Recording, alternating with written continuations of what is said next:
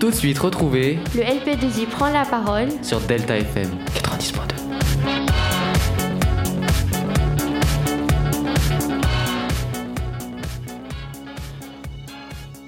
Bonjour à toutes et à tous et bienvenue dans cette 15e émission du LP2I Prend la parole, l'émission où les LP1 et LPN parlent de sujets qui leur plaisent.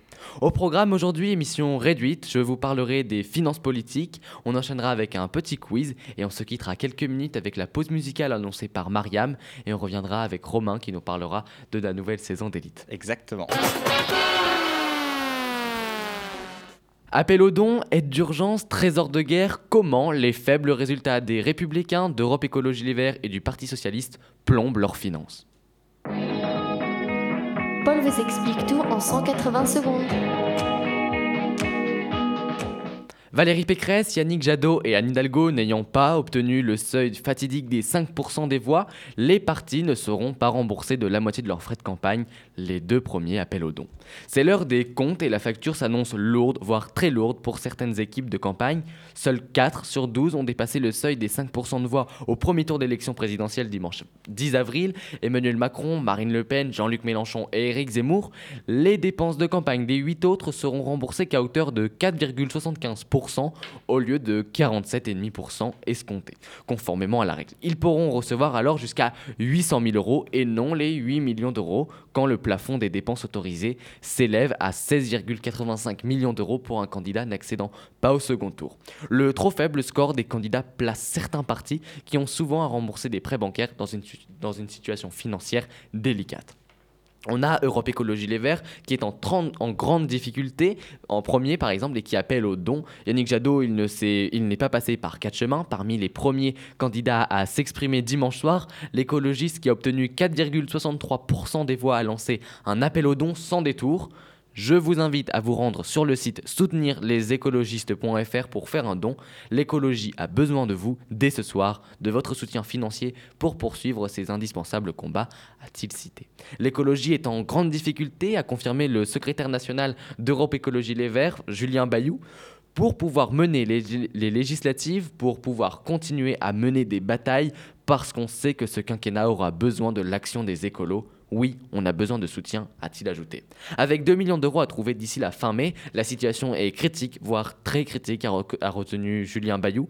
On y avait fortement et heureusement baissé la voiture et dépensé moins que ce que nous avions prévu, a-t-il assuré. L'eurodéputé David Cormand a lui dit que chacun de nos 1,5 million d'électeurs, il invite chacun de nos 1,5 million d'électeurs à faire un don de 3 euros pour rembourser la campagne. D'après les comptes publiés par son équipe, la campagne de Yannick Jadot a nécessité d'emprunter 7,6 millions d'euros, avec plus de 6 millions d'euros déjà dépensés selon, son entourage, 800 000 euros remboursés par l'État et 500 000 euros de dons.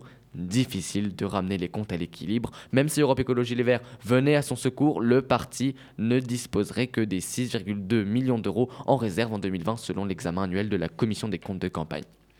C'est terminé pour Europe Écologie Les Verts, mais malheureusement il n'y a pas que. Lundi matin, le visage grave, Valérie Pécresse a alerté sur la situation critique des Républicains et a lancé un appel à une aide urgente des Français pour boucler le financement de sa campagne. Avec seulement 4,78% des suffrages, la candidate a signé le pire score de, de son camp sous la Ve République. Nous n'avons pas atteint les 5% qui nous permettraient d'obtenir les 7 millions d'euros de remboursement de l'État que nous escomptions. Les républicains ne peuvent pas faire face à ces dépenses, a-t-elle déclaré avant un bureau politique du parti, avant d'ajouter Je suis endetté personnellement à hauteur de 5 millions d'euros. Pauvre Valérie. Eh oui. Un, un appel aux dons à droite, la démarche n'est pas sans précédent. En 2013, le Sarcoton avait permis à l'ex-UMP de réunir plus de 11 millions d'euros pour faire rembourser les frais de campagne de Nicolas Sarkozy. Le sénateur Roger Carucci a cependant déclaré quelques minutes avant l'annonce de Valérie Pécresse ne pas être sûr que cette nouvelle cagnotte ait le même succès. Le président des députés LR, Christian Jacob, a pris soin de préciser à Libération que le risque portait sur les engagements personnels de Valérie Pécresse et non sur le parti. La candidate dont le patrimoine net approche les 10 millions d'euros pourrait devoir se débrouiller sans le soutien de son parti. LR aura néanmoins la capacité de faire face à cette situation matérielle difficile, c'est ce qu'a assuré Michel Barnier au micro de France Inter ce lundi, ce malgré une réserve de seulement 3,5 millions d'euros en 2020 toujours d'après la commission des comptes de campagne. Et là, vous allez vous dire, c'est terminé. Non, non, non, non, non. Il reste le Parti encore. Socialiste qui n'est pas encore mort. On n'est pas loin. Mais le Parti Socialiste, lui, va piocher dans les trésors de guerre de fédé- de ces fédérations. Anne Hidalgo, qui n'a obtenu que 1,75% des voix, elle est quand même derrière Nicolas Dupont-Aignan et Jean Eh Lassalle. oui. Euh, Néanmoins, les sondages qu'il a donnés depuis longtemps en dessous du seuil de 5% avaient sonné comme un avertissement depuis longtemps en dessous du comme un avertissement.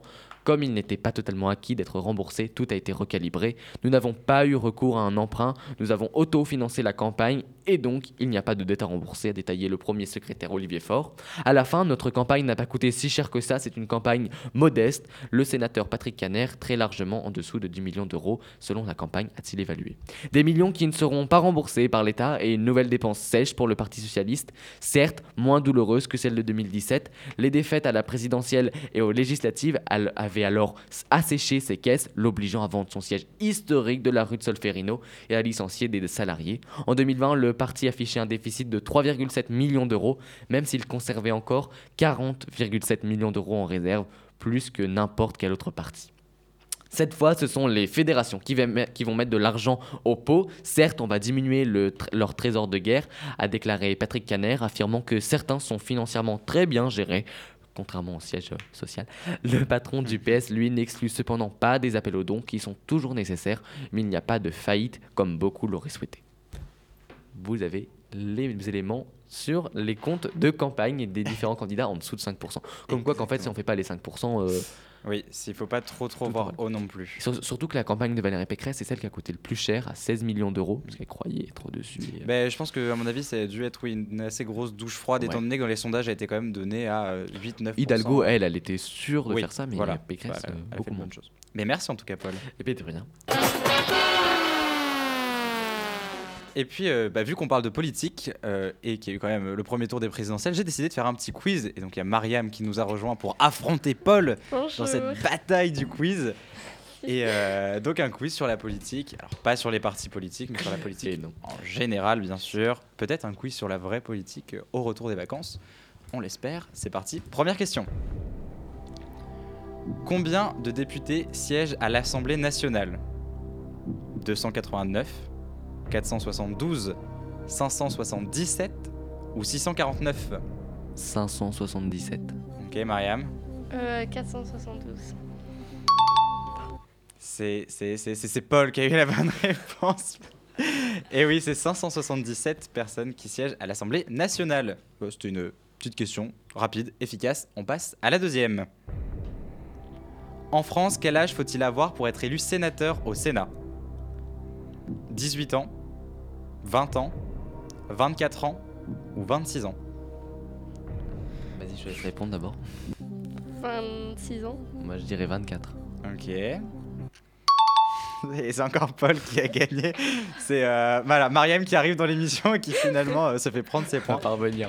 Exactement, en France, n'importe quel citoyen de 18 ans ou plus, ou plus peut être député à l'Assemblée nationale. Néanmoins, ça a 24 ans ou plus pour être sénateur au Sénat. L'âge requis pour être président est de 18 ans depuis 2011. Oui, pardon, depuis 2011. Auparavant, il était de 23. Voilà, cette deuxième question. Deux points pour Paul, zéro pour Mariam Pour Mariam. malheureusement. Mais tu peux encore te rattraper, il y a quand même six questions Et et on passe à la troisième. Ok. On a parlé d'Assemblée nationale. Quelle est la durée d'un mandat d'un député en France? Je vais laisser Mariam répondre au début. 10 ans, 8 ans, 6 ans ou 5 ans? 6 ans. 5 ans. C'est encore Paul qui a la bonne réponse. La pauvre Mariam, la durée d'un mandat des députés est de 5 ans, sauf bien sûr dissolution de l'Assemblée nationale. Et les prochaines élections législatives, on n'y pense pas ça, mais elles arrivent en juin 2022. Et d'ailleurs, elles peuvent faire euh, bouleverser euh, beaucoup de choses. Donc euh, on vous invite bien sûr à aller voter. On vous le rappellera bien sûr tout au long de cette année. Et à vous engager. Bien sûr, exactement. Euh, ça va être compliqué, on est à 3-0. Mais encore une fois, on peut, On peut avoir le 3-3. Là, c'est. euh, Là, c'est, là, il faut y aller. Là, c'est à toi d'avoir les points et on passe à la quatrième question. Beaucoup de questions sur l'Assemblée nationale, mais quel, donne, quel nom pardon, donne-t-on au bureau du président de l'Assemblée nationale dans l'hémicycle? Le nid, le perchoir, la tribune, ou alors il n'y a pas de nom spécifique? Je laisse Mariam. Ni perchoir, tribune, pas de nom spécifique. Pas de nom spécifique. Perchoir. Ah non, ça en est un peu. euh, un peu humiliant, malheureusement, Oui. mais. Encore pour l'honneur. Pour l'honneur, Oui, on est à oui. On 4-0. Un peu comme Il reste encore deux questions. Il reste encore deux questions. Et on passe à la cinquième. Quel ministre de la Justice a fait voter la loi sur l'abolition de la peine de mort? Robert Badinter, Simone Veil ou Alain Péréfitte Mariam. Robert, Simone ou Alain? Par leur petit nom, Simone. euh, on les appelle bien sûr. Simone Robert Ok. Badinter. Mais c'est. Comment tu prononces? Bad... Ah oui, j'ai- moi Badinter. Moi j'étais à, Badinter. Ah, ok. à l'English. T'as un agenda. Voilà, on va le faire à la France, Badinter. Et oui, c'est le 18 septembre 1981 par 363 votes contre. Pour, pour, pardon, parce que sinon, c'était pas forcément. Et 117 contre que l'Assemblée nationale adopte après deux jours de débat le projet de loi portant à l'abolition de la peine de mort au nom du gouvernement par Robert Badinter, garde des Sceaux, ministre de la Justice aussi. Mais Simone Veil, juste pour Mariam, Simone Veil, c'est celle qui a fait voter la loi pour l'avortement. Mais euh, au moins, tu avais une figure de loi et c'est déjà ça. Voilà. Et on passe. Alors là, là, dernière chance. Là, c'est vraiment à toi. Il faut que tu ailles à fond, ok? Ok. Paul, laisse-la un peu gagner. Ok, ok. Ok, c'est parti pour la sixième et dernière question. Quel leader socialiste est assassiné en juillet 1914 Léon Blum, Jean Jaurès ou Jules Ferry? Jules Ferry Ok, Paul. Attendez. Léon Blum, attends, Oui, Jean Jaurès ou Jean Jules Jaurès. Ferry? Jean Jaurès. Jean Jaurès, est-ce que c'est ta dernière question Ta dernière réponse, pardon? Oui. C'est un 6-0, jamais vu dans le LP2 prendre la parole. si vous le voyez pas, mais Mariam se décompose. Très bien ce quiz. On peut applaudir Mariam. Oui, on peut quand même applaudir Mariam, qui est venue, qui a fait... euh, Qui a fait ça point, quand même. euh.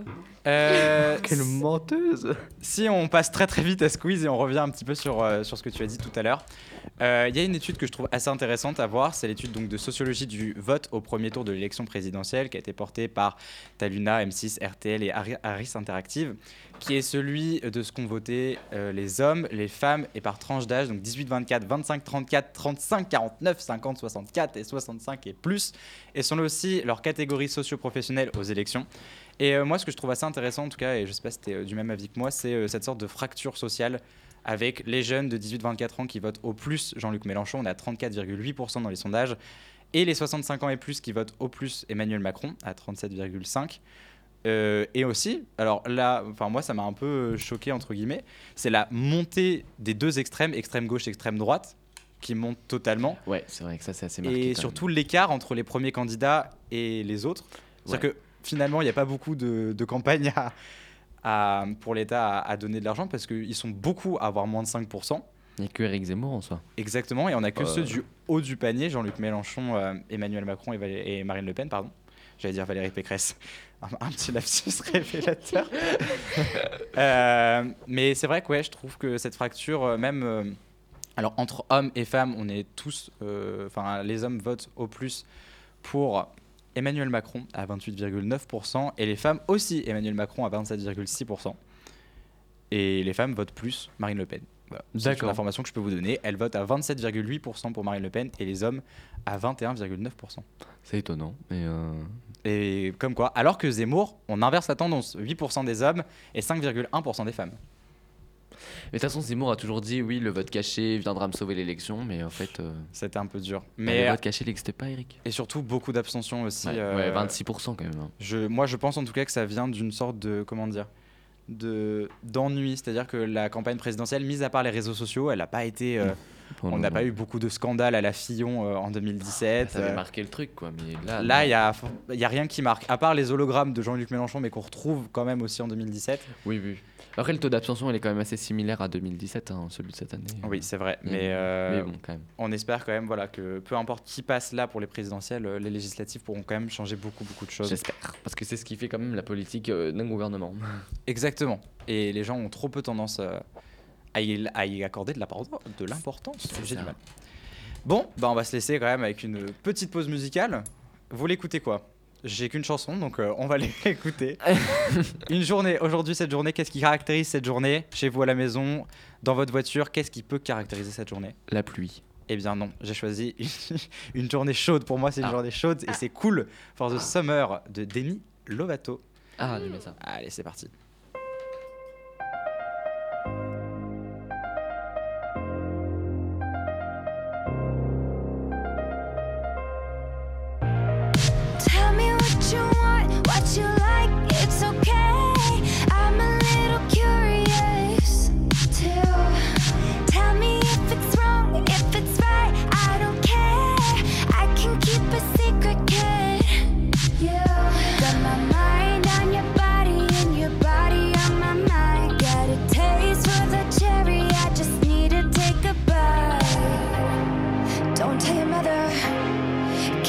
Another, die for each other. We're cool for the summer.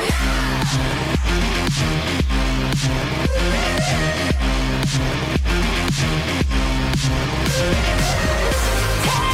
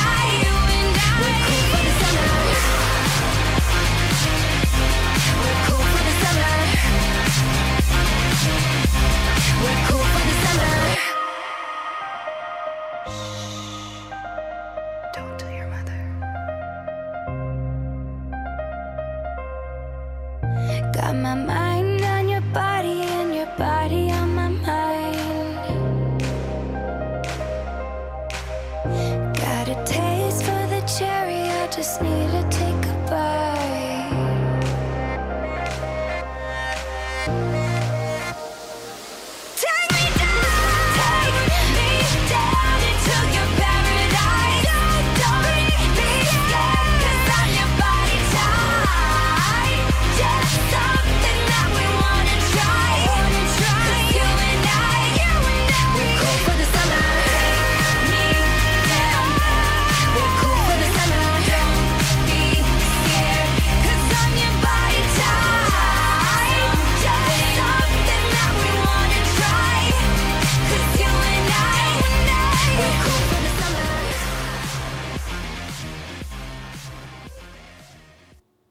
C'était Cool for the Summer de Demi Lovato.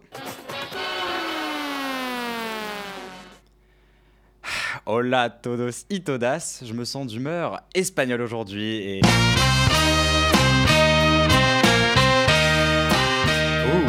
mais pourquoi cette musique? Est-ce que ce serait pour la fin de l'extraordinaire chronique de Paul? Ou bien pour l'engouement que vous avez de vouloir entendre ma voix suave comme, euh, comme elle berce Noé Ou même euh, par cette envie que vous avez eue après cette musique de pause musicale Eh bien non Simon, ce n'est pas ça Emma, tu t'es trompé René. Cette musique, eh bien c'est pour la nouvelle saison Muy Caliente d'Elite. ¿Pero qué está pasando aquí?